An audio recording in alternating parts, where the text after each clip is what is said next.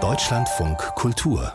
Lesart und von diesem Tipp gleich zum nächsten mit akustischer Literatur und zwar mit was extra Feinem, nämlich die Jahrestage von Uwe Jonsson. Das monumentale Jahrhundertwerk in vier Bänden, das die Uwe Jonsson in den 1970er Jahren in strenger Einsamkeit auf einer britischen Kanalinsel geschrieben hat. Es ist ein Epochenpanorama von Mecklenburg bis New York, wo die Heldin Gesine Crespal lebt und erzählt. Jetzt gibt es das gesamte Werk hochprominent gelesen von Charlie Hübner und Karen Mioska, der Tages Tagesthemensprecherin der Langjährigen. 74 Stunden insgesamt. Und unser Rezensent Tobias Wenzel hat sich eingehört in die Stimmung und die Stimmen. 21. August 1967. Montag. Aufklarendes Wetter in Nordvietnam erlaubte der Luftwaffe Angriffe nördlich von Hanoi. Die Marine bombardierte die Küste mit Flugzeugen und feuerte acht Zollgranaten in die entmilitarisierte Zone. Mit Hilfe von Nachrichten aus der New York Times führt die 34-jährige deutsche Exilantin Gesine Crespal ein Tagebuch vom Sommer 1967 bis Sommer 68 über ihr Leben als Bankangestellte und Mutter einer Tochter in Manhattan. Es ist die Zeit des Vietnamkriegs und der Rassenunruhen in den USA.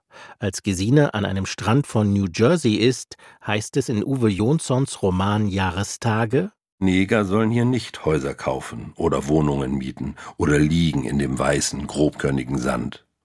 Auch Juden sind hier nicht erwünscht. Sie ist nicht sicher, ob Juden vor 1933 noch mieten durften in dem Fischerdorf vor Jericho. Gesine erinnert sich an ihre Familiengeschichte, die in Jericho, einer fiktiven Kleinstadt in Mecklenburg, beginnt und mit Gesines Immigration in die USA endet. In Jahrestage rechnet Jonsson mit der Unmenschlichkeit der sowjetischen Militärverwaltung und der DDR ab. Gesines Vater wurde gleich mehrfach Opfer von Willkür und kam in Lagerhaft. Jonsson war kein großer Stilist. Seine Prosa ist meist sperrig. Da ist man dankbar, wenn sein Humor durchscheint, etwa wenn er die Indoktrinierung in der DDR karikiert.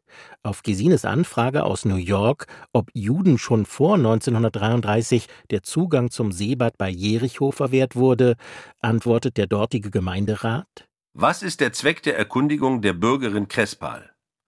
Was kann ein Mensch, der in das Lager des Klassenfeindes desertiert ist, vorhaben mit gewissen Daten aus der Vorgeschichte der Deutschen Demokratischen Republik, die aus einer vor seiner Geburt liegenden Zeit stammen. Sie wolle sicher damit boshaft unterstellen, so der Gemeinderat weiter, dass es in der DDR noch Antisemitismus gebe. Aber die DDR sichere allen Minderheiten Gleichberechtigung zu. Diese Tatsache ist der beste Beweis für die Berechtigung des unnachsichtigen Abwehrkampfes der Deutschen Demokratischen Republik gegen den rassistischen, suprematistischen und kolonialistischen Zionismus, wie er erst vor einem halben Jahr im Nahen Osten sein tückisches und blutiges Haupt erhoben hat. Diese Anspielung auf den Sechstagekrieg lässt nach dem terroristischen Anschlag der Hamas auf Israel am 7. Oktober 2023 zwangsläufig an die ideologischen Reaktionen eines Teils der politischen Linken denken. Überhaupt lassen einen die Erwähnung von Antisemitismus und Krieg in diesem Roman fragen, hat die Menschheit nichts aus der Geschichte gelernt?